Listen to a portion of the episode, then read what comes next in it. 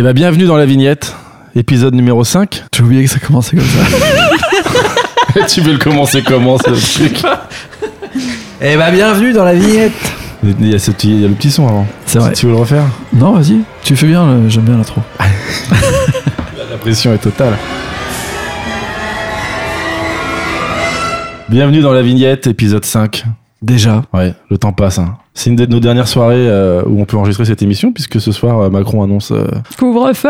un couvre-feu. Néanmoins, Bon, on fera des émissions dans la journée, c'est pas grave. non, j'ai autre chose à faire, Aurélien. Ok, très bien. Et toi aussi d'ailleurs. Ouais, c'est possible. On est très heureux d'accueillir aujourd'hui euh, l'autrice de ce merveilleux album que tu m'as conseillé, merveilleux album que tu m'as conseillé, Tête drôle de coco, qui m'a Exact. littéralement bouleversé pour des raisons euh, artistiques mais aussi très personnelles.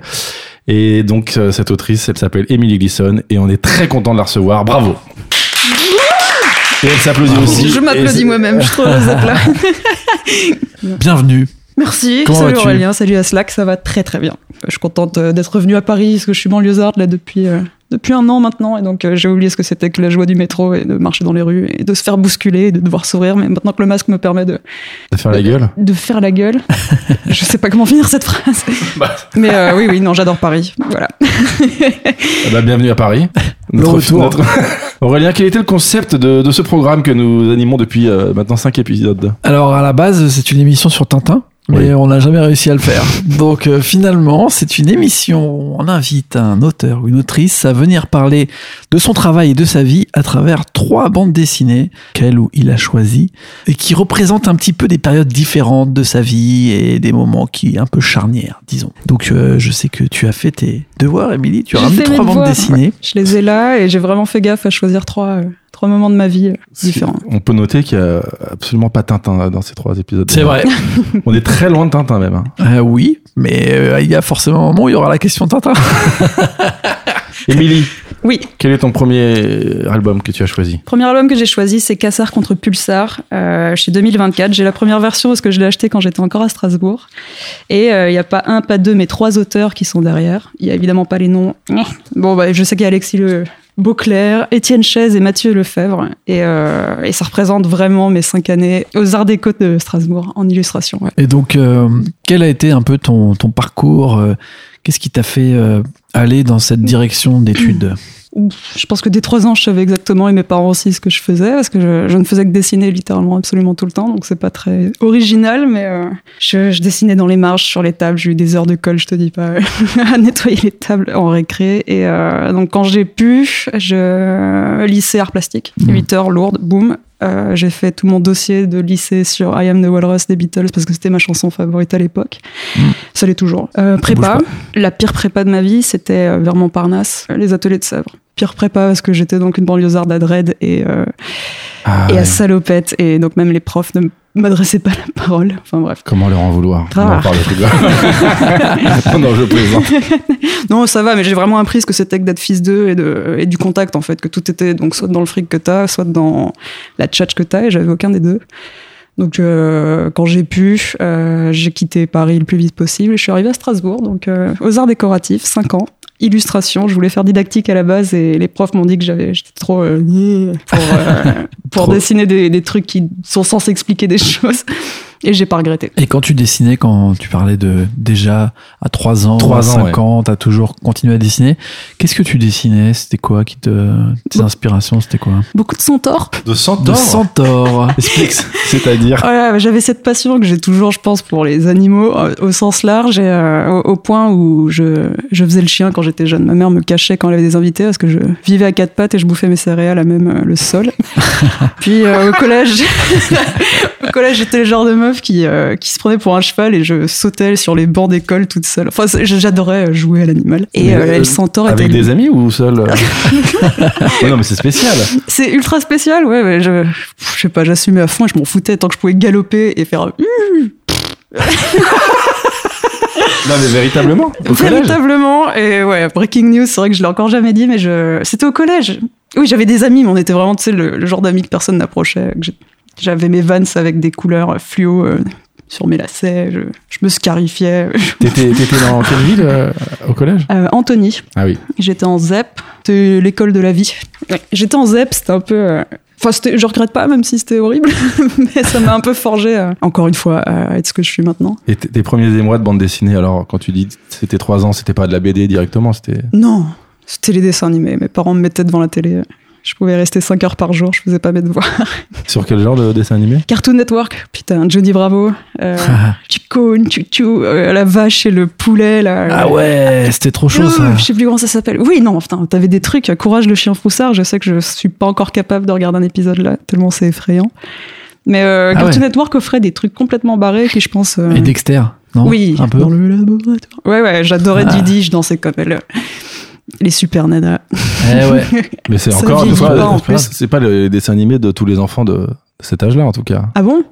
Bah, Bah, de tous ceux qui avaient peut-être Cartoon Network et les, les- les chaînes payantes, je pense. Je sais pas ce qu'ils. Ouais, je sais pas. euh, France 3, je sais pas. non, mais Les minicums, par exemple, j'ai jamais vu. Et à chaque fois, les gens sont là, ouais, t'as vu les minicums Et ils font des. Tu sais, des- ils lancent des drops. euh. Ouais, et donc, tout ça pour dire que je, je- je n'ai pas la référence des minicums. Et je fais toujours semblant en soirée pour paraître cool. mais attends, mais j'ai jamais eu- su qu'il fallait avoir regardé les minicums pour être cool. Je suis passé à côté de quelque chose. Bah, T'as jamais été cool à Slack, c'est vraiment un constat amer ce Ouais, soir. c'est vrai, c'est vrai. Dans les Cartoon Network, moi, j'avoue, j'ai toujours trouvé qu'ils avaient des, des dessins animés qui pouvaient à la fois être un peu adulte ado et en même temps qui marchent pour aussi pour les kids, Ouais. même si des fois ça fait flipper. Et euh, c'est vrai qu'il y avait un style de dessin qui était assez particulier déjà en fait. Et donc toi, c'est l'animation qui te qui te parlait. Tu, tu te voyais faire de l'animation ou non C'était quand même, euh, t'avais pas trop cette vision-là? L'animation, non, parce qu'on m'a très vite dit que ça prenait énormément de temps d'animer un dessin. Ok. Et, euh, et je j'ai pas de temps à perdre, je suis impatiente. euh. c'est terrible, c'est insupportable, mais oui, ouais, je bâcle en fait littéralement tout ce que je fais dans ma vie et j'aime ça, juste d'être euh, sur 50 projets différents et de ne pas me prendre la tête. Donc l'animation, on en parlera peut-être, mais c'est vrai que j'ai très envie d'a- d'amener Ted en anime, Ok. parce que le style s'y propose, s'y prête. Yes. Et, euh, et donc là, l'idée, c'est que je trouve une équipe d'animateurs. J'ai Mhm. déjà mon idée en tête, trouver les producteurs, j'ai déjà mon idée en tête et juste donner le bébé et voir ce qu'ils font avec. Ah ouais. Ouais, alors ce serait génial. Comme ça, je fais rien, pom, pom, pom, et boum, le livre, il- le film sort. Ok. Un beau projet. Ouais, c'est superbe. Mais euh, c'est vrai que ton style de dessin est quand même euh, très. euh, Enfin, je veux dire, il y a énormément de mouvements. Tu l'imagines animé dans ta tête? Ah ouais, complètement, tout le Quand temps. tu le dessines Ah, déjà quand je le dessine, il bouge, euh, il bouge même trop, quoi. Faut justement que je le dessine pour qu'il arrête euh, Ouais. de m'échapper. Et depuis tu- toujours, tu as ce, cette, euh, ce mouvement dans tes dessins? Depuis, ouais, ouais, ouais. ouais. C'est un truc que tu as essayé de garder ou que tu as au contraire euh, développé? Je pense que c'est naturel. Je, je serais incapable de. Enfin, ce serait que me forcer d'essayer de le figer un peu plus. Ça et les onomatopées, c'est aussi, je, je trouve très sonore mes, mes BD. Euh, c'est quelque chose qui se mêle, quoi. Ça montre vraiment tout ce que euh, un dessin 2D ne peut pas offrir. C'est donc le son et la geste. Et c'est ce que j'essaie de, de mettre au maximum dans mes BD. Ce qui peut des fois effrayer plus d'un ou ça va trop vite. Il y a trop de couleurs. Je comprends pas les onomatopées. Ah, t'as, ça- t'as eu déjà eu ce genre de critique sur ton oui, travail? ouais, ouais, ouais. Ce qui me dérange pas, je comprends. Comme j'aime pas du tout les trucs chiants et noir et blanc, quoi. Donc. euh, Hmm. chacun son avis. Ah, Mais, bien euh, sûr. Tout à fait, bien sûr. Mais attends, revenons sur un truc quand même. Tu dessinais des centaures. Oui, oh, mais ouais, ouais. Des centaures, et c'était des meufs, elles avaient des seins plus grosses que leur tête. Et, euh, Ah ouais, et C'était déjà sexualisé alors. complètement sexualisé. Euh, parce que je dessinais avec un compas, donc euh, Ah, ok. ça Attends, m'ennuyait de l'utiliser qu'une fois. On a besoin de beaucoup d'explications. tu dessines des centaures avec un compas? Ouais, je faisais la tête au compas, et puis j'étais là, bon, bah, autant l'utiliser plus d'une fois, donc je faisais deux ronds en dessous, ce qui faisait les nénés. et puis j'agrémentais des, petites, euh, des petits yeux, boum, boum, boum. Et euh, ouais, ils galopaient, ils étaient toujours, c'était des centaures un peu sexy, il faut que j'avoue. Et t'as jamais voulu en faire euh, une idée de bande dessinée, les Ah, centaures, j'en des histoires J'en ai une, oui. Ah ouais? Donc au collège, j'étais cette fille bizarre, comme vous imaginiez. Et euh, tous les soirs devant la télé, je dessinais. Comment ça s'appelait? Ah, Je sais pas, mais en fait, je me dessinais moi en gel blick. Donc c'était la Belgique, c'était un monde comme ça. Et j'avais mon meilleur ami Jean Roger, qui était une espèce de fantôme que je pouvais voir tous les soirs. Et il m'emmenait au monde de Cupidon ou de la mort. Et je pouvais donc dans ce monde parallèle me transformer en centaure et vivre mon amour avec cet ami imaginaire. Ah, mais je m'entends parler, c'est le film. Non, mais c'est. c'est- Il y a beaucoup d'imagination. C'est ça la création, voilà. Mais évidemment, c'est évidemment ça. Et c'est ce qui m'a rendu cool au collège, parce que du coup, je montrais mes planches et tout le monde était là, ouais, tu dessines trop bien. Et du coup, euh, j'étais la meuf qui dessinait des grenouilles euh, au fond de la classe de techno pour tout le monde. Ah. mais les gens demandaient des grenouilles. Ah, putain, mais je suis passé à côté. Et les gens me donnaient 20 centimes pour Ah avoir oui, une grenouille. fallait ouais, avoir ton de dessin, poche. ta, ta figure de la grenouille euh, disséquée. fallait que tu fasses ta figure, quoi. Ah, de Donc là, biologie, donc donc. elle savait bien dessiner. Oui, très bien. Et alors, ouais, donc t'avais déjà ce concept de faire des, des histoires. Des Oui. bandes dessinées. Les histoires, c'était aussi quelque chose qui te portait assez Ma vite. toute première, euh, c'était à 8 ans. Ça s'appelait Moi Mimi. Donc c'était très égocentrique aussi. Là, je m'imaginais à 18 ans. Et pour moi, quand t'avais 18 ans, bah, t'étais marié, t'avais 5 chiens, euh, les parents n'existaient plus. Et, euh, À 18 ans Ouais, ouais, Ah ouais. précoce. Et J'étais très précoce. Et j'allais manger au, au Maxim's parce que mon père m'avait dit que c'était un resto plutôt classe. Et j'étais à bon, autant y aller, quoi. Et c'est là que je me suis rendu compte que dans la BD, je pouvais littéralement faire ce que je voulais de ma vie. Et, euh, et oui, je suis retombée dessus. Donc t'as toutes mes potes de l'époque et, et moi qui vais au boulot, euh, enfin, qui va au Maxim's. C'est c'est littéralement tout ce qui se passe dans la BD. C'était quoi ton boulot Mon boulot, euh, j'étais euh, déchireuse de tickets au cinéma. Mais j'avais tellement de chiens, j'en avais cinq et je me promenais avec eux tout le temps. C'était un des buts dans ma vie d'avoir un chien. Je l'ai fait maintenant que je suis en banlieue, je suis très heureuse, mais euh, Ah, Bravo. T'en as pas 5, t'en as qu'un. oui, non, mon Dieu, Ok. c'est suffisant. C'est tellement de boulot. Mais je l'aime. Il y avait une influence parentale sur la bande dessinée ou pas du tout? Zéro, zéro, zéro, les parents ne comprennent pas. Euh, J'ai un grand-père qui est plutôt artiste dans le sens, euh, il fait du vitrail. Mais c'est tout, c'est vraiment l'unique lien. Enfin, j'exagère, non, mon père était très cinéphile, c'est lui qui m'a donné le goût du, du cinéma. Euh, il, nous, il nous faisait voir un film tous les soirs. Je me souviens qu'à 7 ans, il m'a montré Witness, là où t'as un Mhm. manchot qui tue la femme de... avant de la violer. et qui me disait que ça me... En fait, il a, il a voulu m'éduquer qu'à travers des films. Je me souviens des 11 commandements de Michael Youn. Il m'a dit, tiens, on va aller faire ta, ton éducation sexuelle. Il m'a emmené le voir deux fois de suite. Ok. Pour répondre aux questions que j'avais suite à la première vision. Et euh, Donc c'est un Jésus-Christ film classique Superstar, pour toi euh, maintenant. Ah oui, complètement. je le connais par cœur. Enfin, il m'a. Enfin, j'ai une, une sexualité très bizarre du coup, mais mais euh, oui. Euh, J'essaie de représenter la sexualité euh, qui peut naître de- des 11 commandements de Michael Youn. ouais, il y a la course de bite géante qui. Oui, voilà. Ah, c'est vrai, c'est vrai. Oui, les con- oui, le Viagra, euh, Euh, etc. Ouais, pas mal. La piscine dans l'appart. euh, ouais. des trucs, hein. À quel âge il t'a emmené voir ça, ton père? J'avais 11 ans quand c'est sorti. Hmm. Yes Jésus-Christ, superstar aussi. Mais j'ai jamais lu la Bible et il me fait bon. La Ah ouais. religion c'est important, tu vois, donc euh, je vais te montrer un film et euh, comme ça tu vas comprendre qui est Jésus. Et j'ai adoré ce film, donc j'ai essayé de lire la Bible après, ce qui était vraiment une Rien à torture. voir. Non, rien à voir. Probablement pas une réussi. déception. ouais, ouais. Oui, du coup j'ai revu le film et j'en suis maintenant à mon 30e visionnage. Je chante, enfin dès que il est passé à la télé sur Arte, j'étais what? Et donc euh, je me suis mis à moitié nu, j'ai commencé à danser dans mon salon jusqu'à voir que mes trois colocs étaient derrière. Mais ils me connaissent, ils savent très bien que j'adore chanter Jésus-Christ Superstar. C'est marrant, quand t'écoutes, là, j'ai l'impression qu'il y a du mouvement tout le temps. Il se Mais passe oui, mais plein oui. de trucs, ça va dans tous les sens. c'est l'énorme problème, oui. Euh, tu nous disais en off que tu avais déjà eu une trajectoire de vie dès, dès ta naissance, euh, déjà un peu spéciale. Est-ce que tu peux nous raconter un petit peu Oui, c'est ta incroyable. vie, ton enfance, euh, tout ça Partons, de la base, parce que là, il y a beaucoup de choses à expliquer. Ah bah oui. Par où commencer? Euh, Toute Par ma vie, on m'a pris pour une mythomane parce que je suis donc belgo-mexicaine. Et quand je suis arrivée en France à 3 ans, euh, bon bref, euh, je suis arrivée en France parce que donc je suis née au Mexique, à Mitla, et mon père est mexicain, ma mère est belge. Et j'étais un gros bébé Bouddha aux yeux bleus écarlates avec mes petites boucles blondes. Enfin bref, euh, je dénotais un peu et euh, très souvent en fait dans la rue, les gens venaient cracher derrière mon oreille en disant à ma mère que le mauvais œil, euh, il fallait l'éloigner, que sinon j'allais finir au marché noir. euh. Et le jour où mon père s'est vu avoir une, un flingue sur la tempe et s'est vu euh, se faire voler sa coccinelle, il a dit bon, on prend un globe et on va prendre une capitale et on va aller s'installer là. Donc c'était soit Bruxelles, New York ou Paris. Et euh, le destin a donné Paris. Ok. Donc je suis contente, ouais, ouais, depuis. Donc voilà, je, je, je suis une banlieusarde pure. Mais j'ai toujours pas la nationalité française. C'est vrai? T'es mexicaine pour le coup Non. je suis Belge. belgo-mexicaine, ouais. J'ai Ah ouais. deux. Ok. Je dis plus que je suis belge parce que euh, la nationalité mexicaine m'a vraiment empêché de partir en colo et des trucs du genre parce Ah que ouais c'est dix fois plus de paperasse. euh, Mais t'y allais souvent pour le coup au Mexique ou tous les trois ans. Bah, j'ai là toute toute la la famille, là-bas hein. et euh, Mhm. mon père a ses baroudeurs, donc on a fait tout le tous les états. Enfin, on a, on a voyagé quoi. et- Mhm. Donc cette info-là, tes, tes collègues, enfin tes camarades de classe, quand tu arrives à Paris, te disent, bon, ça c'est un mensonge. Mais c'était en, en maternelle, donc t'arrives à 3 ans et j'arrêtais pas de dire que je venais du Mexique, je parlais peu le français et, euh, et la, la, la, la- comment on dit, l'institutrice me croyait pas, elle a appelé mes parents, genre votre fille est folle, elle dit qu'elle est mexicaine. et, mon père arrivait avec son accent mais à trancher au couteau. Mais c'est vrai. Et, euh, je- bah, aux Arts Déco, j'avais dit que j'étais mexicaine, une meuf m'a demandé ma carte d'identité parce qu'elle me croyait pas. C'est vraiment le genre de truc qui maintenant j'ai l'habitude. C'est quand même pas non plus le mytho le plus incroyable. Mais non, mais Bah euh, il y a peut-être un côté d'appropriation culturelle ou autre, euh, parce que je suis vraiment blonde aux yeux bleus, j'ai l'air danoise. Et maintenant, alors j'ai trois nouveaux colocs, un colombien, un argentin, un mexicain. Tu les as choisis, tu les as castés. Mon père les choisit, il y a toujours des micmacs euh, entre tout ça. Non, mais... euh, et j'évite de, de me pavaner euh, et de me dire que je suis mexicaine, parce que je- ça fait 25 ans que j'habite ici et que. Mais c'est fou quand même. Mais bon, ouais, j'ai donc en fait toute, ce- toute cette valise de culture qui, m- qui m'accompagne dans tout ce que je fais, ce que je mange. Mm. Mon dieu, les guacamoles. non, je rigole. Les molletes, c'est ma meilleure recette. C'est la recette la meilleure. Tu prends des haricots, tu les mets sur une baguette et tu mets que du fromage raclette dessus et puis tu le manges. Voilà, c'est c'est obscène tellement c'est bon. Avis aux amateurs. Haricots rouges? Haricots rouges, ouais. D'accord. Avis tu, au péteur, hein, surtout. Et tu mélanges ça avec euh, les fricadelles belges ou comment ça se passe non, non. Ce que j'aime de la Belgique, c'était peut-être le chocolat, je dirais plus qu'autre chose, mais Mm. ouais, j'ai arrêté, j'ai arrêté tout ça. Non, merde, bah la bière, bah oui. Ouais.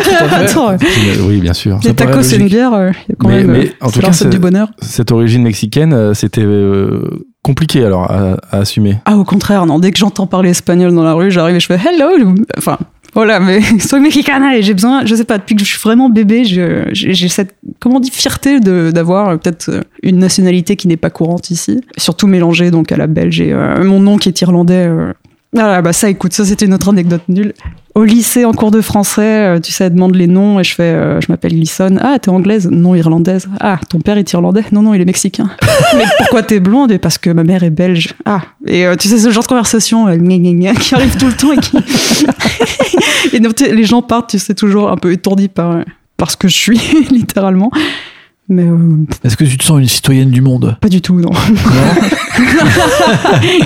Non, vu que t'as voyagé, que t'es un peu partout, tu te. Ouais. Mais j'ai voyagé et c'était vraiment plus de l'obligation de suivre mes parents en voyage. Et euh, enfin, je sais pas où elle est là, mais je suis quand même la plus grosse troglodyte que je connaisse. Enfin, Ah ouais Ah ouais, oui. Casanière au possible et euh, j'adore le monde. Hein, c'est génial. Il y a plein de choses autour de nous, mais je suis très bien dans mon lit et dans mon bureau. Mais est-ce que tu penses que ce mélange de toutes les cultures et de différents pays, de voyages, ça nourrit ta création? Mille fois. Deux mille fois? Ouais. Ouais. Complètement, ouais. Et euh, avec le temps, qu'est-ce que qu'est-ce qui t'a le plus influencé, tu penses, justement, dans ta création, dans tout ça Mon père. Daddy issues? Non, non, non, oui, il m'a. euh, C'est lui qui m'a vraiment poussé au maximum de tout ça. C'est euh, son caractère, sa manière de de bosser. Et en fait, la première BD que j'ai fait aux Arts Déco s'appelait Miguelito. Mm. Euh, donc, elle est au rang de fanzine. J'en ai fait trois. Et c'était euh, quand à 18 ans, j'ai découvert que mon père avait fait le tour du monde à 20 ans. Ce que je n'avais jamais su de ma vie. Parce que c'est pas, c'est le mec le plus modeste qui soit, quoi. Donc, j'ai dû me dire, bon, bah, je vais lui extirper tout ça. On va s'asseoir. Il va me raconter, en fait, euh, l'homme qu'il était avant de devenir mon père. Et, et mettre tout ça en image était aussi. euh, bah, c'était génial, même si la BD n'allait nulle part. euh. donc il est triste parce que j'ai préféré parler de mon frère ensuite, mais. Mais ouais, ouais, ouais, ouais. Et donc, justement, tu mets le doigt sur quelque chose. tes bandes dessinées, au départ, étaient prévues pour être autobiographiques Oui, non, pas du tout. Non, autobio, non. Est-ce que Miguelito est au- autobio ou c'est la bio de mon père? Non. Bon, en tout cas, t'es Ouais. directement concerné par. euh, Bah écoute, euh, je pense qu'on n'est jamais mieux servi que par soi-même et que je m'étais dit, bon, euh, je vais ouvrir la porte de ce qui est en face de moi, donc mon entourage, et qu'il y a des histoires en fait qui sont assez, assez dingues un peu partout. Euh, la première histoire et qui a été éditée, c'était aux États-Unis. On, euh, on en parlera avec la deuxième. La dernière Oui, la deuxième BD. Bref. Euh, en gros, je me souviens très bien que la première fois qu'un mec m'a dit Bon, il faut que tu fasses de la BD, arrête, de faire de l'image pure euh, comme on nous faisait faire en fait aux, aux Arts Déco. Et j'avais dessiné un Mickey qui pète et qui savait pas qui pétait, qui était là, genre, ça sent mauvais. et je sais pas pourquoi tout le monde riait, genre, oh, Emily, mais t'es un génie. je rigole. Mais euh, un mec m'a poussé à en faire une BD et en fait, je l'ai posté sur Tumblr. Et là, un éditeur aux États-Unis, il a vu et m'a dit, euh, bah, je te l'édite, quoi. Fais 30 pages de plus pour que ce soit genre imprimable. Et, et donc, j'ai pondu cette première, mais enfin, je la relis et j'ai honte. C'est vraiment un Mickey qui pète et qui sait pas quoi. C'est tout, c'est tout ce qui se passe. Il, il finit en Hongrie, il mange des pizzas quatre saisons, il est trop heureux. euh, Et c'est tout. mais bon, j'ai réussi à être euh, publié grâce à ça et à vivre une expérience dingue aux États-Unis euh, grâce à un Mickey qui pète.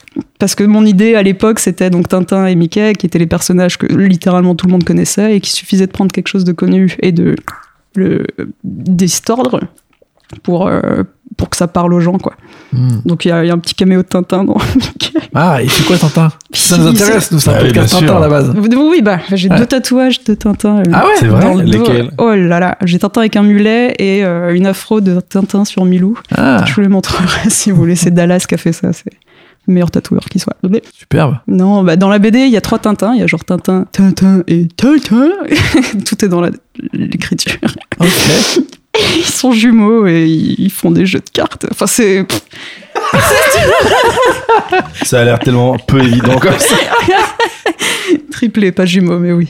Et, vraiment- ouais. Donc, donc la création, ça passait forcément par euh, la parodie à ce moment-là pour toi ou? Jusqu'à ce qu'il faille le publier et qu'on m'ait dit que les droits de Disney allaient- pouvaient être compliqués, quoi. Donc il fallait vraiment que je que j'invente quelque chose plus que de redessiner Mickey. Hmm. Et donc c'est euh, c'est là que j'ai commencé à faire Miguelito sur mon père et que ça allait nulle part. Mes profs m'ont dit arrête, enfin, c'est juste un tube qui montre euh, ses voyages quoi. Il y a vraiment aucune, euh, tu sais, pas de narration, euh, de cliffhanger, etc. Et donc euh, j'ai fait ah ouais, vous voulez des cliffhangers, vous voulez des cliffhangers? Et bah et en fait il se passait toute l'histoire de mon frère au même moment et je me suis dit que j'allais travailler là-dessus quoi. Hmm. et, et pourquoi donc euh, Kazar contre Pulsar arrive et te met autant euh, J'avoue, revenons sur Ah. cette bande dessinée. te met autant la pression qu'on Non. est, on est loin de, de Mickey qui pète et de Tintin. On est loin, mais là je trouve qu'on est plutôt près en fait de ce que j'ai fait par la suite. Là c'était plus, ça regroupait mais tout l'esprit fanzina qu'il y avait aux Arts Déco où on te poussait à, à t'auto-éditer complètement. Et donc je dois, mais je pense des milliers d'euros à l'école euh, pour avoir euh, usé leur imprimante, et, euh, leur impression et autres. Et, euh, et c'était à chaque fois donc aller chiner dans tous les. Tu sais, on vendait tous des pins et des trucs à 5 balles. Et euh, je me souviens de mon premier Angoulême, je m'avais fait 40 euros et j'étais trop heureuse en trois jours euh, et une grippe. Enfin bref. Mais euh, Kazar contre Pulsar, ça représente vraiment l'ambiance euh, très art déco, je sais pas comment le dire autrement, où il fallait qu'il y ait du fluo, que ça explose, que tu comprennes rien, mais qu'en même temps soit magnifique aux yeux. Et, euh, et c'est clairement le genre de truc où je l'ouvre et je fais, j'achète, évidemment, c'est magnifique. et euh, je retrouve que c'est incroyable à quel point le texte est aussi important que le dessin. L'histoire, euh, j'en parle même pas. C'est- Dès qu'il y a le Il mot faut, guild euh, dans quelque part, je, je comprends pas, ça me plaît pas du tout, mais, euh, mais, mais, mais je pourrais regarder ces images pendant des heures. Et en fait, tous les achats que j'ai faits euh, au début, c'était vraiment parce que c'était beau et quitte à pas lire l'histoire, quoi, je m'en fous. Hmm. Ce que j'ai appris par la suite à ne pas faire. c'est quand même important que l'histoire soit bien. Et en quoi ça t'influence euh, ce style de dessin, ce style de bande dessinée visuellement? C'est très particulier pour nos auditeurs qui n'ont pas dit tout l'idée de ce que c'est. Bah, il y a surtout un beau, il y a beaucoup de mouvements, comme dans ton. Il y a énormément de mouvements. Appris que les cases, en fait, euh, il Voilà. n'y a, pas de gaufrier euh, obligatoire, quoi. Et ça. Ça, casse, en fait, tous les codes de la BD Astérix Tintin qu'on a pu lire Mm. étant plus jeune. Et, euh, et c'est, je pense, le déclic où je me suis dit, bah, en fait, je peux faire ce que je veux. Ouais.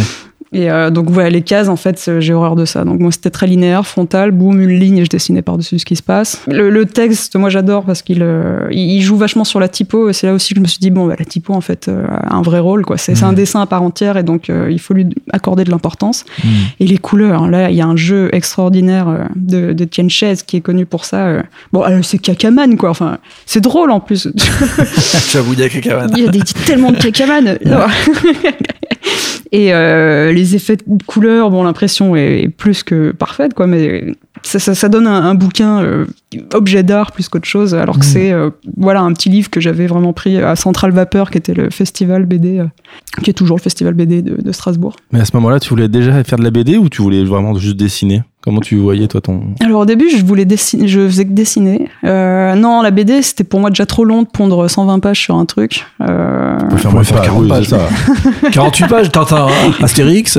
Ben ouais, mais je sais pas quoi raconter. Je sais, j'avais en fait cette phobie de pas savoir faire une bonne histoire, parce que ensuite un prof, un très bon prof, Joseph B, qui nous expliquait que la narration était plus qu'importante. Et euh, voilà, enfin que aussi beau que ça puisse paraître, si tu refermes le livre et que t'as juste des belles images, mais que c'est tombé à plat niveau euh, niveau histoire, euh, ça sert à rien de le faire ton livre. Et donc j'ai beaucoup de pression là-dessus. T'avais tes histoires de centaures quand même. Oh, fausse, non, mais- La honte, mais tu t'arriveras même pas à lire deux pages, c'est vraiment nul. c'est niais, quoi. Oh là là. Mais je l'ai relu il y a pas longtemps et je suis là, genre, Hum, je vais aller voir mon ami. Hop, je suis devant l'ami, je fais Bonjour ami, est-ce que tu peux aller au royaume de Cupidon avec moi, s'il te plaît? Et on est juste là à se prendre des flèches de Cupidon partout. Enfin, c'est. Non, Non. mais ouais, ouais. J'ai un peu envie de lire quand même. Ouais, ouais, ouais, ça me, ça me va. Quand je serai vraiment mondialement connu, je, je le ressortirai. Et donc, c'est à ce moment-là que tu fais euh, Mickey. On a à peu près quelle année là quand tu comptais Art Déco et que tu commences à être édité Là, c'est aux 2000, États-Unis euh, 2012. 2011, j'arrive aux Arts Déco. 2014, je ponds ma première BD, donc Mickey. 2015, euh, c'est toute la tournée de promo où, en fait, euh, donc les Two Day Cloud, ces éditions qui m'ont fait donc ce petit, euh, ce petit livre, m'invitent pendant trois mois pour aller faire euh, le Cake à Chicago, le MoMA de, le Mocha de New York.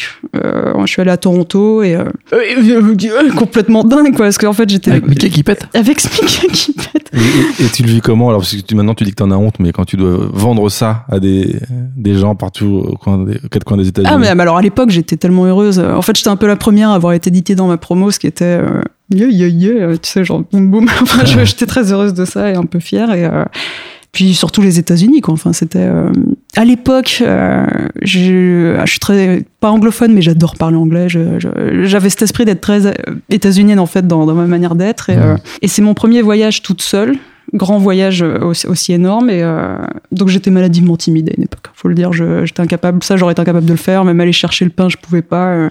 Et donc c'était un peu une violence que je me forçais. Maintenant, je fais ça. Je me fais violence à chaque fois pour évoluer. euh, de partir dans un pays où je parlais peu la langue, pas fluidement et de voir ce que ça donnerait. Quoi. Je suis tombée dans la me- meilleure colloque qui soit, donc c'était à Minneapolis, avec les éditeurs les plus cools qui soient, et ils m'ont ouvert les yeux sur ce qu'était le monde, alors que j'étais dans ma bulle, moi, des arts déco, où mon quotidien c'était de dessiner et rien d'autre, et euh, j'écoute pas les infos, je suis apolitique, enfin, je, donc euh, ça, ça m'a...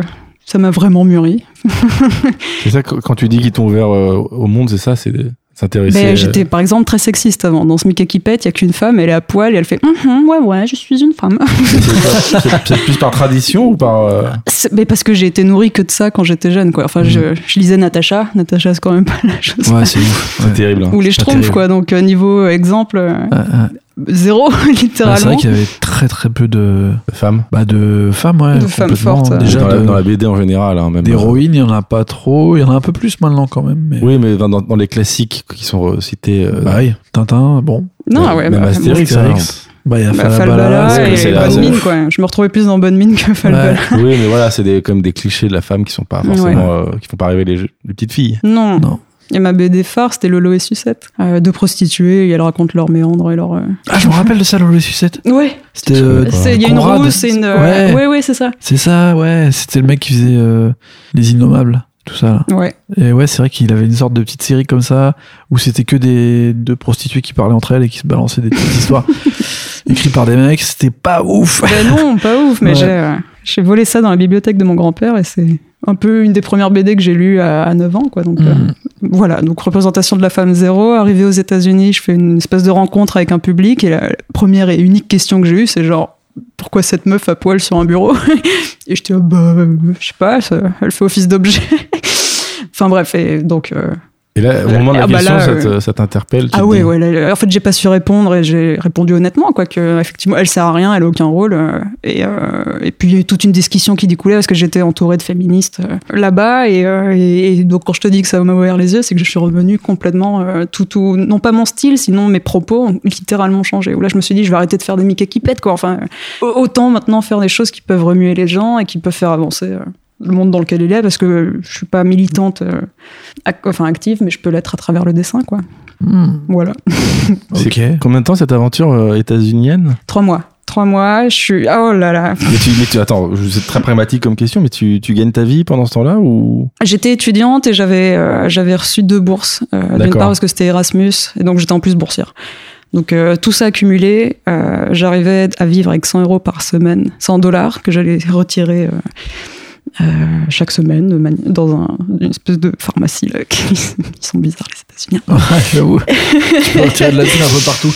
T'as des chèques et tu peux les encaisser. Bon, ok. Puis bah oui, je j'ai pas payé de logement parce que j'étais logé à titre gratuit et puis tous les, les déplacements, c'était l'éditeur qui le prenait en charge. Donc j'ai vraiment vécu comme une reine à un bas niveau parce que je je mangeais des pâtes à l'époque quoi, ça me suffisait bien. Et je m'habille en fripe, ce que je fais toujours. Donc, euh, enfin, l'argent, ça a franchement jamais été un souci pour moi parce que je, je vis humblement, je pense. Ouais, d'accord. Donc tu rentres des États-Unis et là tu te dis bon ok je me mets aux choses sérieuses, Ouais, je ouais. change le monde. Je reviens. entre temps, je, donc j'avais vendu pour avoir une bourse à, à l'école que j'allais faire une espèce de pont entre les, auteurs strasbourgeois et les éditeurs états-uniens et que j'allais donc euh, Ah ouais. interviewer tous les gens que je rencontrerais, donc que ce soit éditeurs, diffuseurs, autres auteurs, tous les gens qui montent. Enfin, toute la scène artistique indépendante underground de là-bas, ce que j'ai fait, euh, c'était génial. Et donc, j'ai en plus découvert beaucoup, beaucoup de, de livres d'auteurs que j'ai achetés. Enfin, j'ai une valise complète de, de livres et notamment Johnny Ryan. Ça, c'est le deuxième livre que je prends. Donc, j'ai pris Yes. euh, Classic Comics Club, mais euh, je, les, je les ai littéralement tous achetés là-bas. Euh, je sais pas comment en parler dans le sens où ça a été une.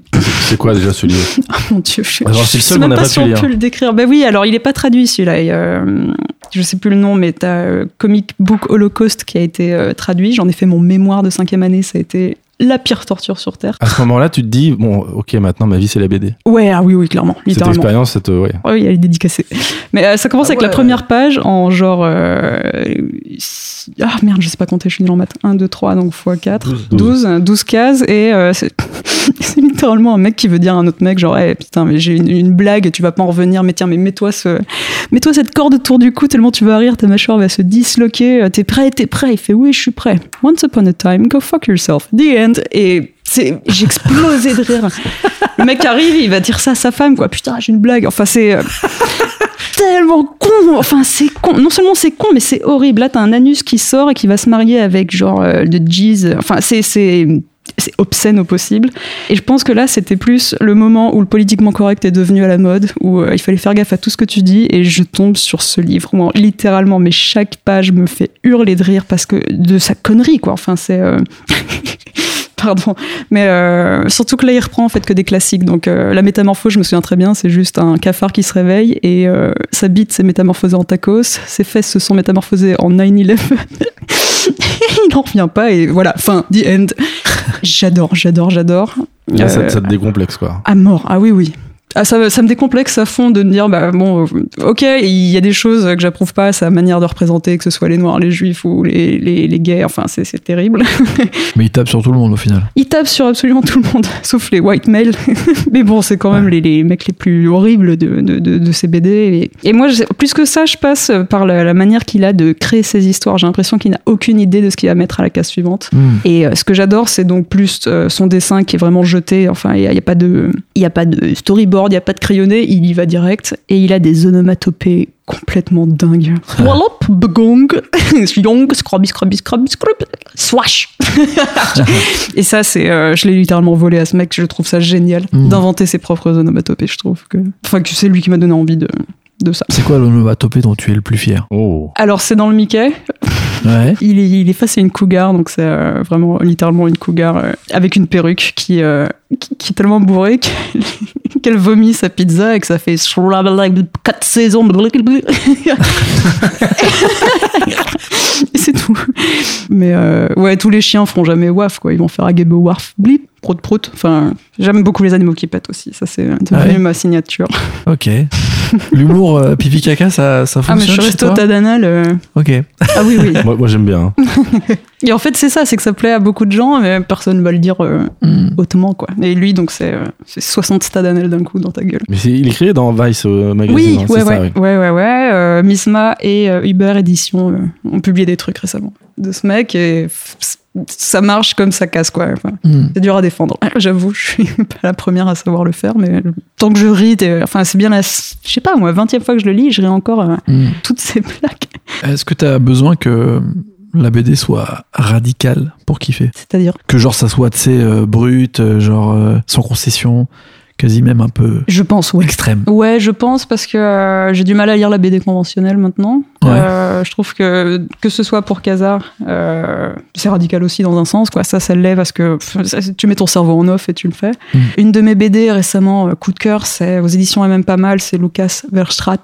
Je sais pas si tu vois, c'est un énorme truc, un livre pour se faire des amis et c'est le livre le plus fou que j'ai vu. Enfin, c'est, il fait ce format, c'est chaque page, euh, j'ai qu'une envie, c'est de les arracher pour de les mettre sur mes murs. Quoi. Elles valent vraiment. euh, c'est des œuvres d'art. Et j'essaye de lire. Alors, après tout ça, euh, bah, il fallait trouver un job. hein. Tu, quittes, tu quittes les arts déco. Et j'ai lu donc Derf Bagderf qui avait fait Mon ami Damer, Ah, Exceptionnel. qu'une meuf avait laissé en classe. Donc je le lis bêtement. C'était une des premières BD que je lisais aussi de moi-même. Parce que je... on a beau en en faire. Quand t'es étudiante, t'en achètes pas forcément. Donc Mhm. j'avais fait ça aux États-Unis, mais jamais en France. J'y connaissais rien. Et euh, je contacte les éditions ça et là pour faire un stage. Parce que je voulais voir en fait euh, comment marchait l'édition, mais de, l'autre point de vue de l'auteur qui est tout seul à se casser le dos, à faire des A4 avec, euh, avec un crayon, quoi. Et euh, grâce à ce voyage aux États-Unis, ils ont fait OK, c'est assez atypique, mais viens, tu peux rester six mois. Et, et je suis restée trois ans parce que c'était génial. ah ouais. Et ouais, et parce que parce que la relation presse, euh, bah alors deuxième fois que je me fais violence, il fallait euh, tout ce que je déteste, donc harceler les journalistes, euh, harceler les libraires, aller donner des services presse, être toujours euh, tu sais avec la banane. C'était tellement dur au début, mais ça m'a débloqué complètement pour être la meuf qui s'assume quoi dans un sens. J'ai Mhm. toujours été comme ça, mais avant j'avais honte parce que j'étais la fille bizarre du collège qui courait, Maintenant, faire le cheval, je le fais, je, je le fais à Paris, quoi. je trottine et je suis là, bon, au moins, j'aurais rendu heureux quelqu'un qui me voit trottiner. Ou euh, le masque, je suis tellement heureuse de le porter parce que je souris constamment en écoutant euh, Fatal Bazooka, quoi. Enfin, c'est. Moi, je fais des grimaces avec le masque dans le métro. Ah ouais Ouais. Il y en a qui te qui voient ou pas? Mais non, c'est impossible, mais je fais toujours la même, je fais cette grimace. Alors, c'est pas du tout radiophonique, mais quand je rentre dans le métro, les gens, ouais, je fais. c'est le, le nerf troussé. Donc, ça, ça remonte quand même tes yeux. Oui, gens, au, mieux, les gens se disent bon, ce type nous sourit, euh, mais en vrai, tu lui fais pas trop attention. Ouais. Et j'ai peur du moment où on, on devra enlever Ouais, le masque. j'aurais toujours ce réflexe de oui. faire cette grimace dans le métro. Ah, j'avoue. Ça peut. Tu seras pas le seul. Je pense que tout le monde Ouais, on grimace. sera en train de tous euh, comme ça.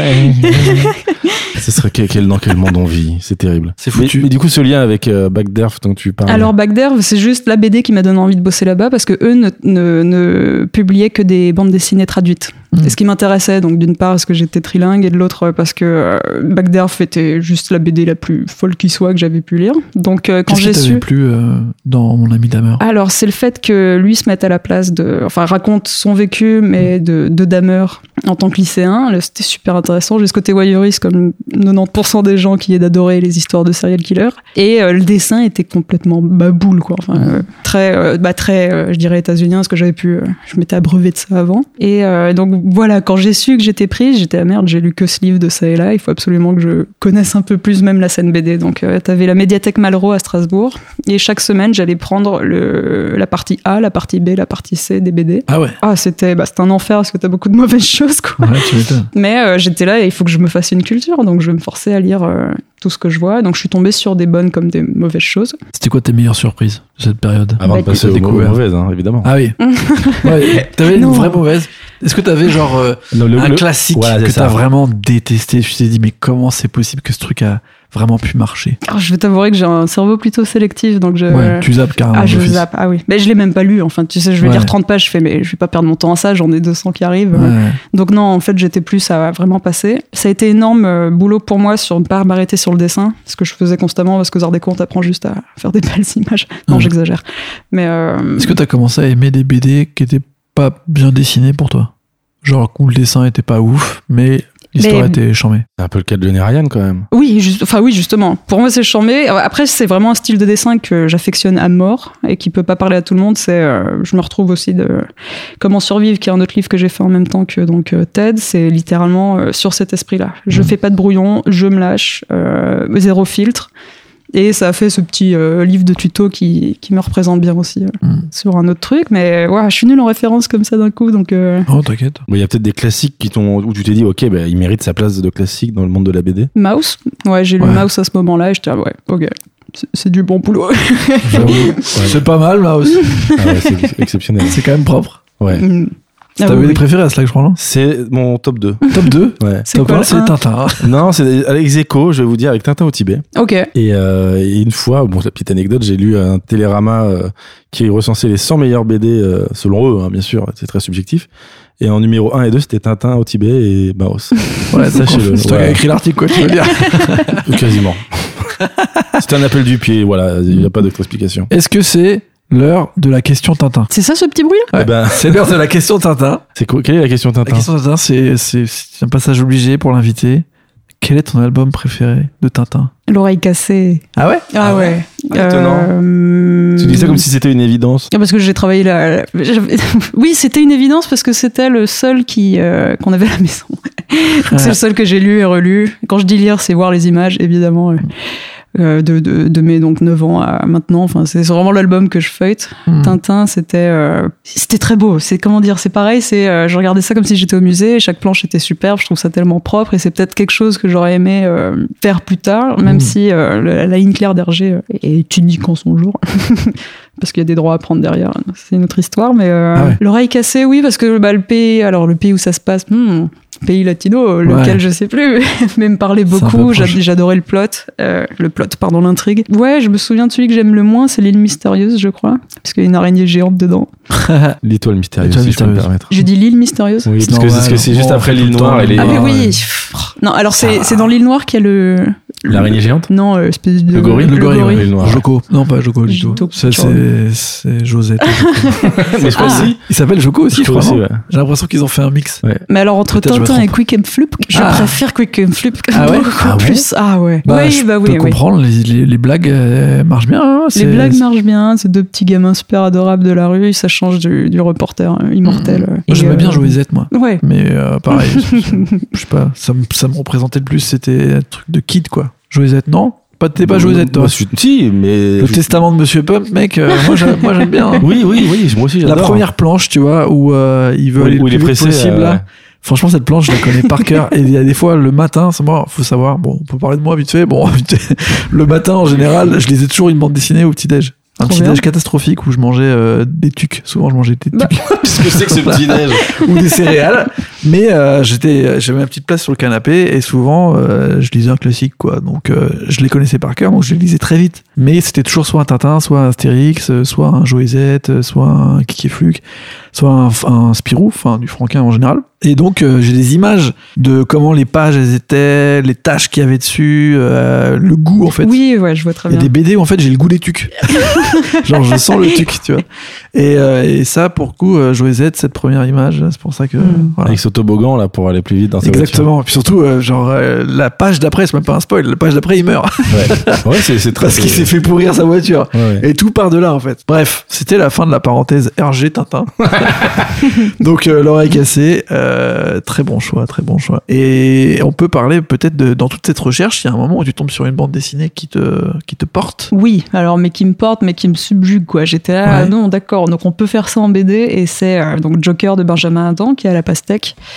Euh, je sais pas, pareil, comment le dire. Je l'ai ouvert et je suis tombée immédiatement amoureuse de son dessin, de son coup. euh, je trouve ça tellement dingue. Et en fait, quand tu le lis, tu te rends compte que c'est le comment on appelle la petite aiguille quand tu fais Le de la musique curseur. Ting, pong, ting. Ah, le métronome, ouais. euh, C'est- ah, ah le- ouais, ok, voilà, c'est métronomé, Ouais. mais à la page près. Et euh, c'est vrai qu'en le relisant, bah, il y a ce côté Wes Anderson en fait dans ce livre-là où Mhm. c'est vraiment une, une enquête et présenté à chaque fois. Voilà, j'ai que des références cinémato, mais un peu Iñárritu où il va te mettre tout dans le désordre et euh, Ouais. à la fin t'es là genre ah bah oui, tout fait sens parce que tout est lié.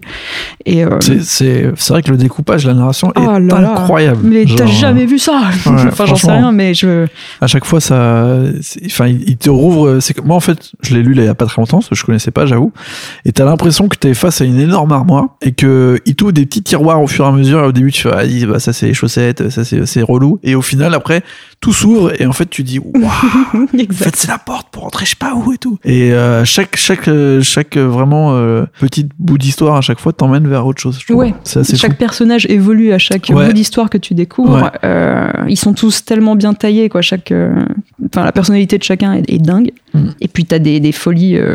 Euh, eh ben, ouais, enfin bref, ouais, toute la partie avec le journal ou autre. Bah euh, voilà, c'est ça. La, la partie du journal, c'est hyper dur à résumer. Donc, euh, la première irrésumable. chose qu'on peut dire, c'est genre, Lisez-le. au début, euh, ils jouent aux 8 américains. On peut juste dire ça. Ouais. Ils sont genre euh, trois cousins qui jouent aux 8 américains, dont un qui est un peu euh, blindé, héritier d'une fortune, et les deux autres euh, travaillent dans l'entreprise de cette fortune.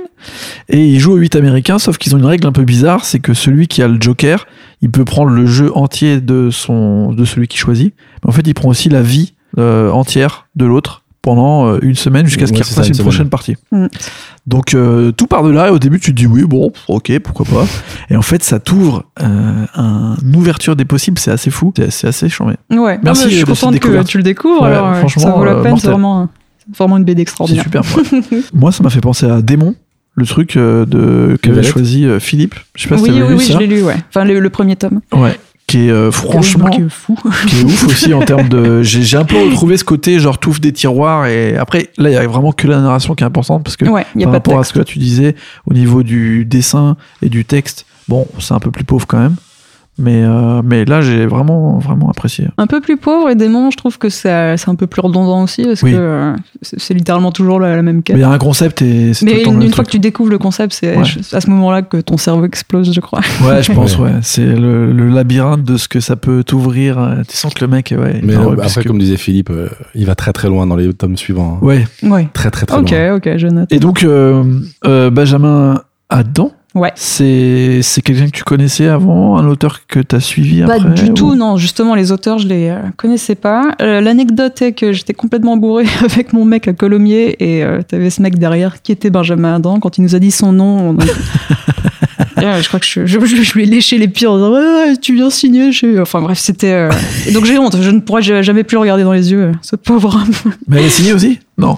Quoi? Tu l'as signé Non, pour- pas du Ah, tout. Non, ouais. non, non, non. en fait, je suis pas très signature si ce n'est pour Ouais. Johnny Ryan. Il n'y a que lui qui, euh, Ouais. qui n'a mon mon cœur en signature. Ah, ok, d'accord. Mais euh, non, après, je suis ce qu'il fait complètement. Là, il a sorti Soon avec Caden, euh, que j'ai eu du mal à finir. Ok. Parce que c'est un autre propos. c'est bah, tout ce qui est en fait.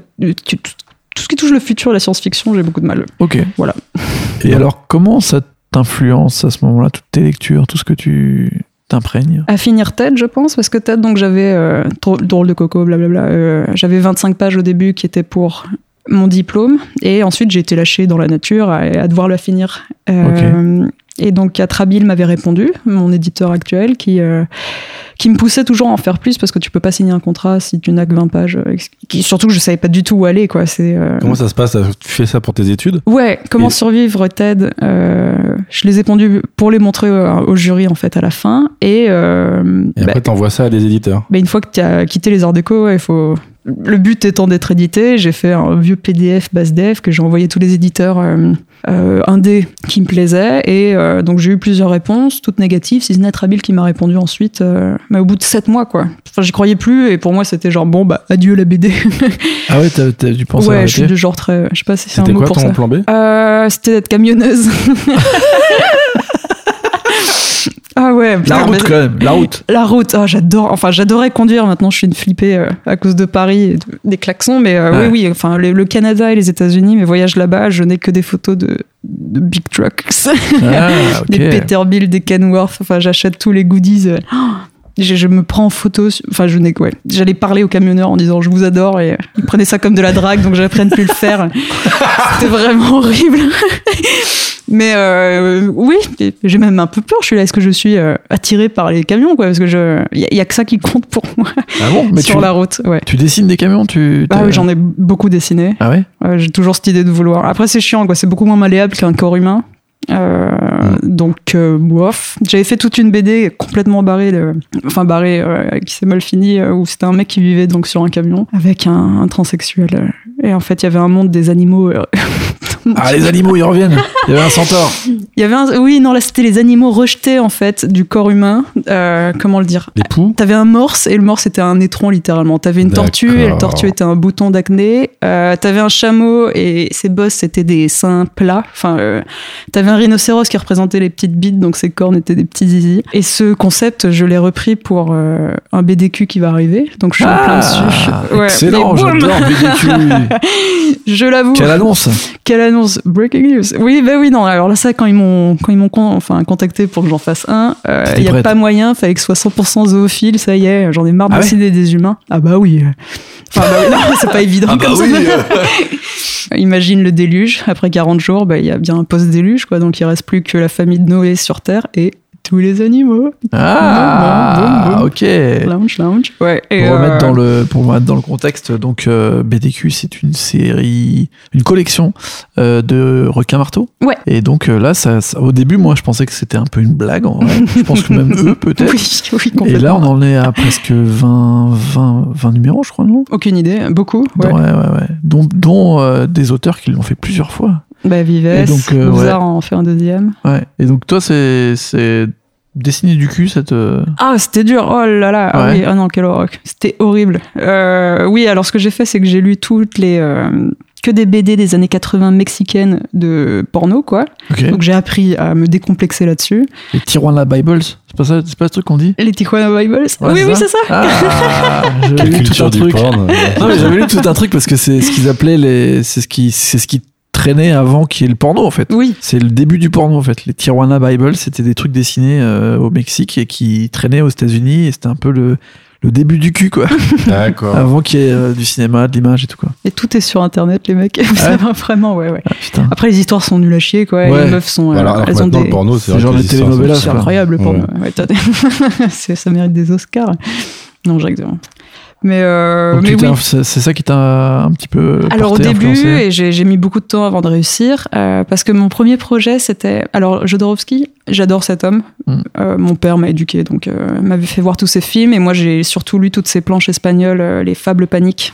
Ça, pareil, ça a été, euh, voilà, je sais pas comment le dire. euh, genre, tu crois en rien, et puis là, tu te mets à croire en quelque chose. Et pour moi, Jodorowsky représentait, avec John Lennon, c'est un peu les dieux que je m'invente quand j'ai besoin de, Ah ouais. de remercier parce que la vie va bien quoi je, je remercie Jodorowsky maintenant même s'il est, vivant mais oui en fait lui ce que j'adore c'est que je trouve qu'il euh, il y a une manière très religieuse dans- de gourou enfin littéralement Mhm. c'est son surnom quoi que dans sa manière de dessiner euh, et de d'être et de parler et ses BD m'ont beaucoup aidé à une époque où ça n'allait pas bref et euh, c'était à cause du roi cutane que ça n'allait pas voilà je l'avoue De quoi Un médicament. Ah ok. ouais contre les boutons qui m'ont rendu suicidaire à la cinquième année de C'est connu, hein, c'est connu ce médicament qui. ça n'a pas euh, marché en Sérieux plus. ouais Putain. Ouais, ouais, j'ai plus de boutons parce que j'ai arrêté le sucre. Et donc ça, c'est un autre énorme euh, sujet parce que ma deuxième BD sur laquelle je bosse, qui est la plus importante, c'est donc un sociorama euh, chez Casterman. Et je suis venue à eux en disant j'aimerais faire quelque chose de journalistique sur la toxicité et le potentiel addictif énorme du sucre. Et, euh, et donc voilà, on est en plein dedans avec mon pote journaliste. C'est un boulot colossal, mais je suis vraiment impatiente de, de le voir, de le finir et que les gens le lisent parce que euh, j'ai jamais fait quelque chose d'aussi important de ma vie, je crois. Ah ouais? Ça y est, ma vie a un sens euh, avec cette BD. Et comment tu te sens maintenant que t'as arrêté le sucre? Ah bah, C'est quoi le truc qui change euh Bah, bon, euh, je vais ah, pas te- Haricots rouges et fromage à raclette. Ben, le fromage me fait pas grossir, le sucre m'a fait perdre 10 kilos, toute mon acné et mes sautes d'humeur. Ah voilà, euh, c'est c'est là que je me suis dit, bon, alright. Euh, et plus que ça, c'était plus le boulot des lobbies euh, derrière et en fait à quel point, euh, à quel point euh, en fait le sucre, euh, on l'a vécu avec le tabac, l'alcool et la cocaïne. quoi. C'était des choses, c'est quelque chose qui est en libre service maintenant, mais qui est vraiment une, une drogue euh, qui fait des ravages terribles. Et le sucre, c'est que c'est chronique, donc euh, il n'y a pas les effets immédiats que la coke et l'alcool peuvent donner. Ouais, mais c'est le diabète. Et l'autre problème, ouais, voilà, diabète, Nash, euh, toutes les syndromes métaboliques, c'est une horreur.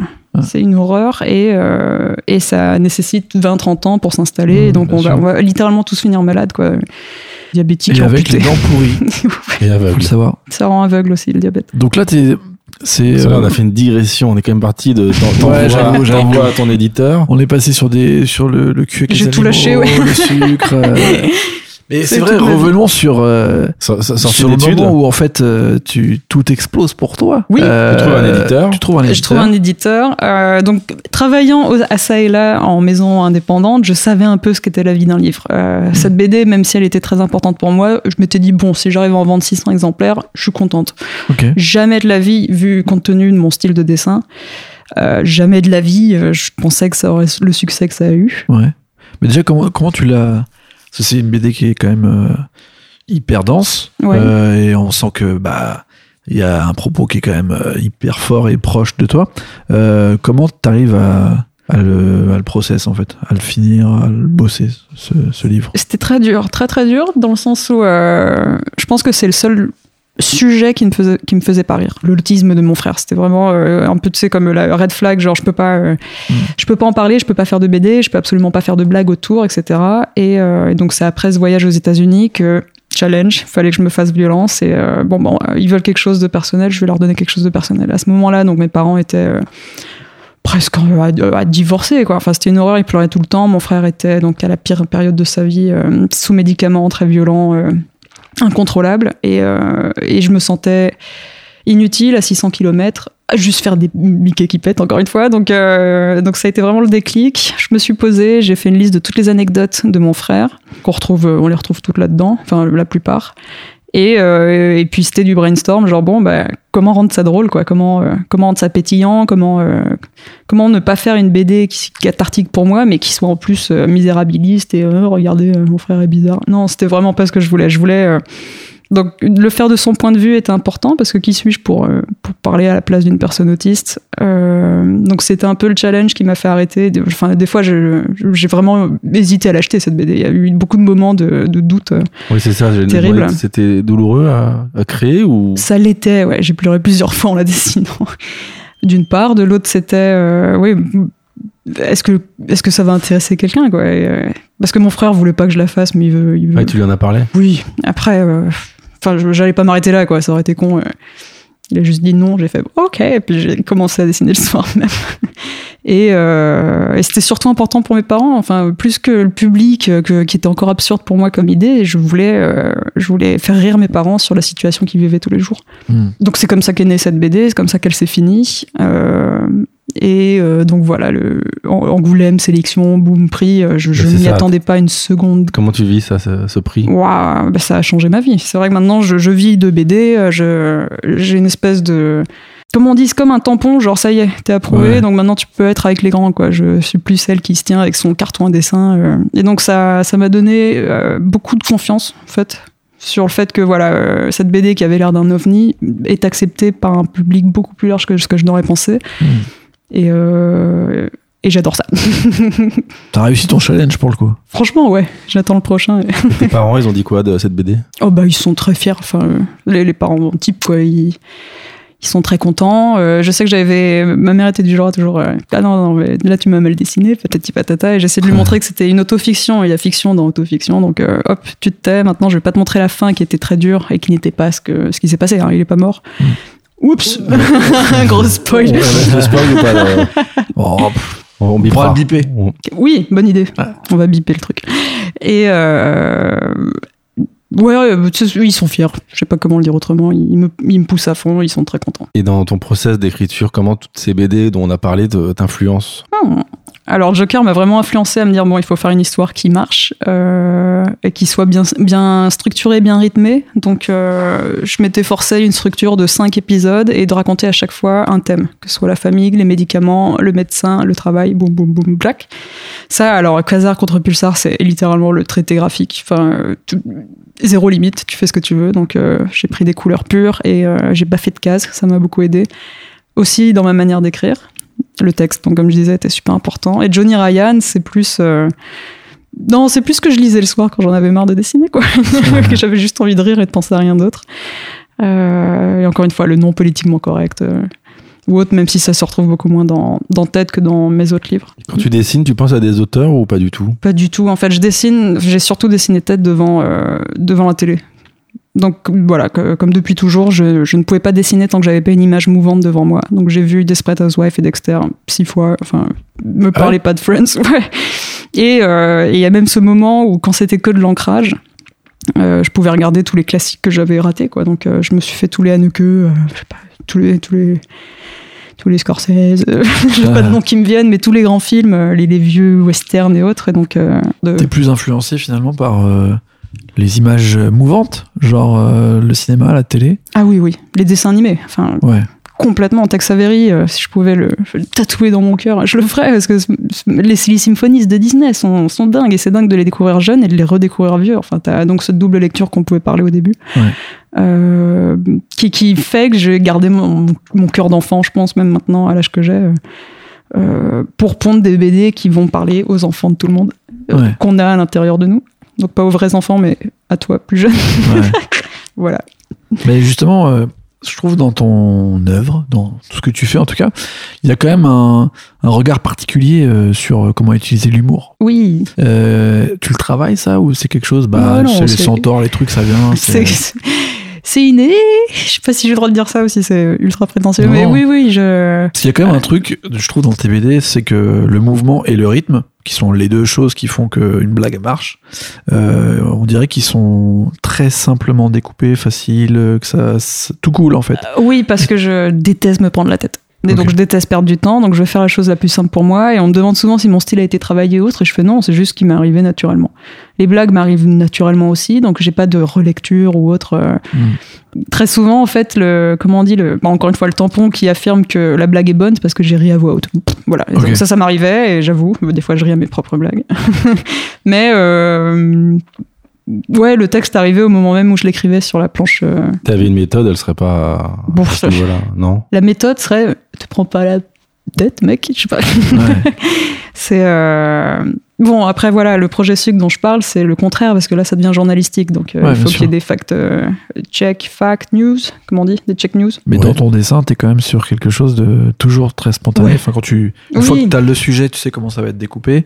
Le dessin en lui-même, faut que ça soit. Justement, le dessin est là pour alléger un peu le propos Ouais. qui peut être très lourd. Euh, c'est quand même une, une grosse enquête, quoi. Et donc, euh, mais euh, je veux que les gens rigolent et apprennent Mm. euh, sans se dire oh là, il faut que j'arrête le sucre. Non, c'est pas, enfin c'est pas l'idée, c'est un peu l'idée, mais c'est euh, c'est surtout genre tiens, j'ai passé un bon moment rigolo en- en apprenant des trucs. Et quand tu, tu, donc tu rencontres le, le succès avec une BD quand même ultra personnelle et ultra sincère, comment tu t'appréhendes la suite en te disant mais si je veux continuer à avoir ce genre de, de, d'émotion de succès, il faut que je retrouve Oh. cette. euh, Ah oui, c'était dur. Ah, c'était super dur parce que euh, donc première BD, boum, prix euh, sous les projecteurs et, euh, et la suite. Et alors on l'attend quoi. J'étais ah, bah quelle suite? Enfin, j'ai littéralement tout dit dans cette BD. J'ai ouvert mes entrailles et je les ai peints euh, au pinceau dedans quoi. Donc donc dépression postpartum. Vraiment j'ai mis des mois à dire mais qu'est-ce que je vais raconter? Donc euh, la première idée c'était de parler de ma grand-mère Alzheimer. J'étais ouais, enfin ça va être ouais. Ouais, c'est ça, t'as listé Tu catalogué. J'ai listé tout, tous- tout ce qu'il y avait autour de moi dans ma comme famille. malades de la famille. Mon grand-père a eu un rhume. euh, Non, je peux pas, je peux pas faire de BD là-dessus, quoi. Et, Ah, T'as le euh, Covid là maintenant, tu peux y aller à fond. Hein. Mais oui, mais comme tout le monde, tout le monde a fait un journal de confinement et trucs Covid et Covid, même si je pense que ça va marquer notre euh, génération et Mhm. l'histoire. euh, pff, je pense qu'il y a assez de monde qui vont le faire, quoi. Alors, par contre, c'est la Covid. hein. Oh, il- Voilà. Bon, c'était, c'était un petit point d'humour. Et, euh, et en fait, c'est à ce moment-là donc euh, que Vikash Dorasso, le footballeur euh, renommé international extraordinaire, est venu à moi pour un projet de commande. Et donc c'est là que je me suis dit incroyable, je vais rebondir avec ça. Et c'était donc le genre de de- d'exercice, je vais dire, qui me plaît beaucoup, un peu comme la presse, parce que je fais beaucoup de presse de dessin jeunesse et adulte. De, on me donne un texte, une anecdote pour Vikash, et euh, je les retraduis donc à ma sauce, avec une liberté qu'il m'a laissée. Et donc ça m'a permis, je pense, de me réhabituer à la à la bande dessinée, à la narration, de faire quelque chose de nouveau qui sont les strips, qui était donc un, un autre processus euh, de travail, mais euh, qui m'a, je sais pas, c'est un peu dégonflé le ballon de baudruche que j'avais dans le ventre euh, pour, euh, pour euh, attaquer la suite. Et comment ça se passe avec Vikash? Vous bossez comment? C'était fun, franchement. Alors, il- la première fois, il m'envoie tout un PDF avec que des anecdotes très très succinctes, euh, qui avaient du bon comme du mauvais côté. Donc, le bon, c'est que j'étais donc très libre de me les réapproprier. Le mauvais, c'est que j'avais peut-être pas assez de vrais détails croustillants qui auraient pour rendre l'anecdote personnelle. Et donc, à partir de là, on a pris des cafés, on se retrouvait. Et Ouais. pendant des heures, je l'écoutais. Il me racontait vraiment donc euh, ces mêmes anecdotes que j'avais lues, mais avec tous les détails dont j'avais besoin pour alimenter la BD. Et, euh, et puis c'était surtout un boulot avec l'éditeur, donc on a réécrit ensuite euh, pour que ça devienne, je vais pas dire grand public, mais pour parce que j'ai des blagues très personnelles. euh, Enfin, il y a des trucs qui me font rire, qui feront rire personne, quoi. Donc, t'es à Ou l'écoute de l'éditeur dans ces moments-là. Sur ce coup-là, ouais. Sur tous les coups, en fait. Je, Ouais. je suis très euh, laxiste, non. Laxiste, ça se dit Je sais pas si c'est ça que tu voulais Je dire. sais mais- pas. Oui, je sais pas ce que laxiste, ça veut dire. ça veut Enfin, je veux dire- genre, euh, ok, Être ok. cool. euh, Sauf cool, si c'est je vraiment un truc cool. qui me va pas, mais je suis plutôt cool pour reprendre, euh, je pense, euh, mes planches ou autre, parce que je suis pas attaché. euh. Ça, ça fait partie du backlash, genre, je préfère que ça, ça finisse vite. Que Mais est-ce que t'aimais le foot? Non, non, je connaissais même pas Vikash. Est-ce que tu aimes le foot Non, non. Non.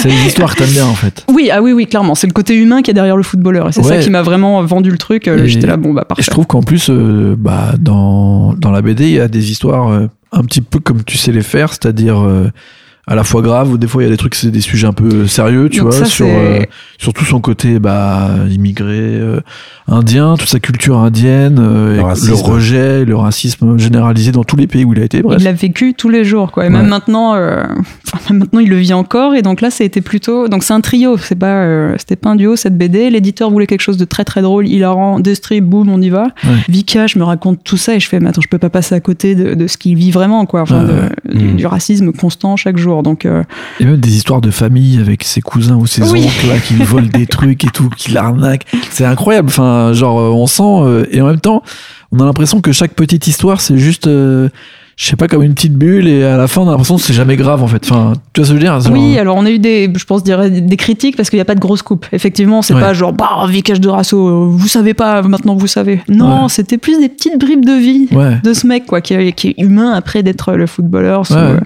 et euh, donc ça m'a comblé. euh, c'est ça. Donc voilà, si vous voulez du scoop, non, mais si vous voulez lire quelque chose de rigolo tout en découvrant sur un personnage, euh, la BD est là pour ça, quoi. Non, mais je trouve que c'est cool que, que vous, ayez, vous avez réussi à allier comme ça deux univers. J'ai, j'aurais- enfin, quand j'ai Oui. vu ça, j'y croyais pas du tout. Ouais, c'est, surprenant. hein. quel est ce concept et tout Après, je sais que Vika Jorasso, il est hyper ouvert à Ouais. plein de projets déjà à l'époque et tout. euh, Il est très créatif, mais je voyais pas du tout ce que ça peut donner. Et euh, j'ai trouvé ça super intéressant Ouais, justement. Il y a beaucoup d'histoires qui me plaisaient. euh, je sais pas. et, puis en fait, ton mouvement, comme tu dis, je pense que tu l'as un petit peu académisé juste pour que il soit peut-être plus accessible pour plus de gens.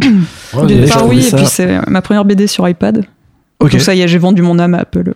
Ah ok d'accord. je ne fais plus, je ne fais plus Ah, que du iPad sur, euh, et ça, ça, c'était un peu donc je découvrais l'outil euh, Sur TED, t'étais sur papier? Ouais. D'accord. papier, colorisation à l'ordi, mais euh, ouais là donc c'est j'ai pas de- d'originaux là-dessus quoi. Hmm. Zéro. Et c'est combien de temps de travail, euh, une BD comme je perds pas Là c'était boue 9 mois et donc euh, pareil j'aime bien des règles donc je me disais 10 planches par euh, 10 planches par mois.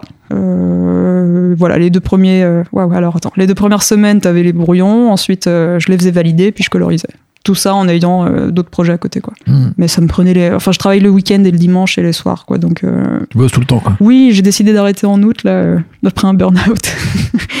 Où en fait les vacances ça fait du bien quoi et que faire autre chose que de dessiner c'est pas mal non plus donc je m'interdis de dessiner le dimanche et, après 19h mais du coup je m'emmerde et donc je j'entre des mes films planches Alors tu regardes des films quand mais tu oui dessines. bah ouais ouais, Ouais. j'essaye hein, et donc je vais au ciné euh, je vais au ciné quatre fois par cinq fois par mois parce que je peux rien faire là Ouais. donc je m'oblige euh, mais euh, il y a- ouais il y a eu longtemps j'y arrivais pas parce que du coup j'avais cette impression de perdre du temps et que, euh, que j'aurais pu faire à dessiner Hmm. en allant voir des films Et t'as besoin d'être sur euh, plusieurs projets en même temps. Ouais, sinon, euh, burn-out assuré, je. Enfin, j'aime pas le mot burn-out, pardon, mais, mais euh, crise de nerfs complète, ce que j'ai pu vivre en août, où euh, si je suis trop longtemps sur un même truc, ça, me- ça me rend folle. Littéralement, j'ai qu'une envie, c'est de tout casser. Donc ouais, j'ai besoin de jongler pour. euh, je sais pas s'il y a un terme aussi pour ce cerveau tangible où genre je peux vraiment faire passer du coq à l'âne Hmm. sans problème. Donc combien de projets en ce moment là sur le feu? Alors j'ai le sucre, euh, le BDQ où là c'est de l'ancrage, un projet pour euh, le seuil jeunesse où là c'est juste de l'illustration de livres et euh, toutes les petites presses que je peux avoir. Et je suis scénariste pour une, une série euh, qui est, je sais pas si j'ai le droit de le dire, qui va peut-être être, enfin qui va peut-être être prise à Adult Swim ou à France TV. Donc euh, là, Ah c'est ouais. c'est cool. Non, c'est dingue. Ça, ça m'apprend en plus un autre truc. On est venu à moi pour que j'écrive et j'étais ah, mais je sais même pas écrire une, une lettre de motivation ou ah, bah, bah, Tu écris des BD en même temps, donc euh, mais parce que c'est de l'image, en fait, je me rends compte que l'écriture vient directement avec mes traits de dessin. Donc là, c'était un nouvel exercice. euh, Tu déjà d'arriver. Oui, Bah oui, oui, les dialogues. oui, le, le. Mais euh, les derniers livres que j'ai achetés, c'est comment écrire un dialogue, comment structurer une histoire. Enfin, euh, j'ai profité du confinement pour euh, regarder tous les cours de Pixar qui sont extraordinaires sur euh, comment faire une bonne histoire, quoi, tout bêtement. Et toutes les masterclass, là, je sais pas votre algorithme Instagram, mais j'ai toutes les masterclass de Lynch, Scorsese, euh. Spike Lee, etc. Donc j'ai tout bouffé aussi. euh. C'est une série animée? Ah oui, oui, Ok. oui. C'est pas moi le dessin, c'est les deux créateurs. Ok. Et, euh, et c'est trop cool, quoi, parce que c'est un peu genre, d'accord, c'est pas mon projet, je l'ai pas inventé, mais je l'aime beaucoup. Et donc euh, Mm. là, mon but, c'est de mettre un peu de moi-même et de répondre aux attentes. Et, et en- encore une fois, d'être laxiste, parce que c'est leur projet, eux, quoi. Donc, euh, Mm. et surtout, voilà, le monde de l'animation, le monde de, de la série, euh, du scénario, c'est c'est trop bien de découvrir un truc nouveau. Puis c'est un truc qui t'a toujours un peu passionné, enfin le dessin animé. Ouais. T'aurais fait ça Fait quoi Le- Genre de la... Est-ce que t'aurais pu euh, être dans l'animation plutôt que dans la bande dessinée? Ben non, comme au début, euh, c'est trop de temps. Ouais, trop ok. de temps faut pour que moi. ça aille vite quoi. Mais alors, le nouveau truc que j'ai adoré, c'est le musée Picasso qui m'a demandé de faire deux fresques pour la, euh, l'expo actuelle. Ouais. Picasso et la BD. Donc ça, j'en revenais pas. Et non seulement j'en revenais pas, mais quand j'ai fait mes fresques, j'étais là, mais en fait, c'est la plus belle chose à faire. J'écoute mes podcasts, mes chansons, et je dessine sur un mur complet, et je me pose pas de questions. Il y a pas de prise de tête, si ce n'est de faire un bel aplat, et, euh, et j'ai adoré. Donc j'ai envie d'être fresquière, fresquette. Pas mal. Enfin ouais, il y a ce côté où ça y est, j'ai aussi envie de lâcher le crayon et euh, enfin l'iPad pour le coup et, et d'aller peindre sur les murs en grand format parce que c'est c'est tellement agréable. C'était un peu de l'ASMR ou une séance de yoga pour moi quoi. Si ce n'est que t'as un dessin à la fin. Est-ce qu'on peut dire que tu cartonnes? En, ce moment oui. je pense. Enfin non, c'est cool. Tout, tout ce qui m'arrive est, est dingue et, euh, et je, suis, je suis contente ouais. Et tu te sens proche d'une famille euh, de auteurs de BD en ce moment ou maintenant que tu es primé à Angoulême Ah alors euh, les indés euh, à vie quoi. Ah oui oui. C'est c'est euh, les gens les plus bienveillants et les plus cool. C'est une famille comme tu viens de le dire. C'est euh, alors je parle souvent du festival de Colomiers. Je sais pas si vous en avez entendu parler. C'est euh, mi-novembre et c'est le meilleur week-end de l'année quoi parce qu'on se retrouve tous, on se connaît tous, on s'adore et on fait la fête tout, en parlant de BD. Et en fait c'est les moments où je me sens le mieux, c'est en festival BD parce que je suis entouré que de gens cool et le monde qui prend feu n'existe plus quoi.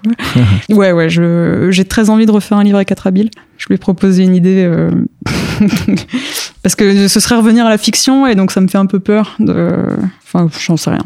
Mais donc c'est nouveau et euh, Ouais, là, je balbutie parce que c'est vraiment nouveau. Ouais. Mais à Trabil, j'ai tellement adoré bosser avec eux. C'est des amours. J'ai leurs photos avec des cœurs dans mon bureau. Euh, et donc, je ne demande que ça, mais il faut que je me donne le temps et que j'arrête d'accepter tous les projets qui, qu'on me propose. Quoi. Parce que là, t'es vraiment dans une logique de prendre toutes les opportunités. Au moins les prendre. euh, Quand t'es voir. freelance, c'est compliqué ouais, de, Ouais. d'une part de dire non et, euh, et de l'autre de, ouais, de passer à côté de quelque chose qui peut te, te lancer euh, sur d'autres euh, sentiers battus. Quoi. Enfin, le... Mm. Donc je... chaud, chaud de refuser Picasso, quoi. Ouais, J'avoue. c'était très rapide quoi en plus. Et c'était génial comme expérience. De... ça. Enfin, je peux mourir en paix quoi. C'est vraiment euh, je suis dans un musée parisien. Non, ça j'en reviens toujours pas. C'est, dingue. Non, je préfère vraiment ne pas avoir de vacances et avoir plein de projets. Ouais. Trop trop plus tard, quoi. Ouais. On a le temps. Enfin, quand je serai vieille et riche, je, Voilà, ouais. Blindé. je pourrais enfin euh, faire mon camion, euh, m'acheter mon, mon fun fourgonnet. Ma fourgonnette vannée. Merde. quoi. Bon, bref, euh, un truc qui roule où je pourrais Un dormir truck. longtemps avec mon chien. Yes! Voilà. Avec tes, cinq, avec tes cinq chiens quand tu seras riche. Ouais. Et tu te vois, toi qui as commencé à dessiner à 3 ans, qui a quasiment toujours dessiné des centaures, des camions, euh, tu te vois pas dessiner à un moment? Non, oh là là. Tu dessineras J'ai même un toujours. crayon dans l'oreille tellement je dessine à n'importe quel moment de ma vie.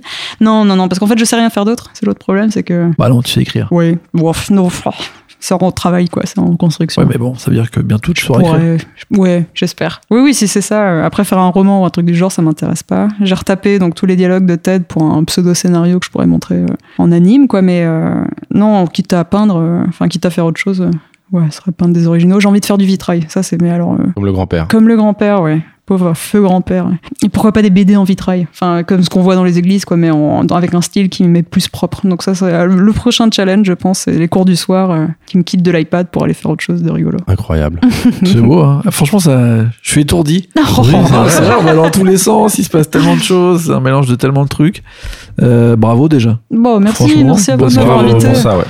Parce que euh, c'est fou. Et, euh, et moi, j'aime bien les, les parcours comme ça où, genre, euh, les opportunités bien prises et comme tu dis, les challenges que tu t'es donnés euh, t'ont amené à des sacrées réussites en vrai. Peut-être l'unique conseil que je donnerais. Ouais, Ouais, c'était ma peur, question, tu y qu'est-ce que- quoi. Qu'est-ce que tu donnerais comme conseil à... Bah, les, les- enfin, on parle de challenge, mais c'est juste, si tu crois que c'est insurmontable, trouve toujours d'autres obstacles pour y aller, et t'arriveras toujours au, au but. Et, alors, c'est- je pense à Jodorowsky, t'as vraiment une de ces histoires où t'as une boule et un carré qui doivent aller au même endroit, t'as un chemin tout droit et un autre cabossé avec plein d'obstacles. Donc évidemment, le, je sais pas, le carré va tout droit, et il arrive le premier, il est trop heureux, sauf que la boule, même si elle a deux jours de retard, c'est fortifié lui fait une pichenette, l'autre explose quoi, elle est là genre enfin je m'en fous du temps tant que je tant que, que le, le- le voyage que j'ai pris m'a m'a complètement fortifié quoi. Hmm. Toi, tu penses que toutes les étapes que t'as eues, ça t'a justement fortifié chaque jour je mûris d'une- de, de manière dingue et oui oui, j'a- j'apprends enfin la, la BD c'est inépuisable, n'importe quelle matière est inépuisable et, euh, j'ai encore énormément de choses à apprendre, c'est ce qui me plaît aussi dans ce milieu, c'est que bah, voilà, mon style de dessin comme mes histoires vont évoluer donc euh, je, je pense que j'aurai toujours moyen de me re- renouveler pour pas euh, faire partie des vieux de la vieille trop vite. Mhm. Ce qui est un peu une angoisse. Mais euh, ouais. Je propose qu'on termine là-dessus. C'est beau, hein Ouais. Merci Émilie d'être venue nous Oh, voir. merci, C'était trop bien. beaucoup. Et nous, on se retrouve dans deux semaines normalement, sauf si le Covid nous empêche de. Ou arrête Covid. avec ça C'est pas exclu. Tout va aller bien, la bande dessinée, elle est toujours là. Allez, au revoir tout le monde. Bye bye. Allez, salut, merci.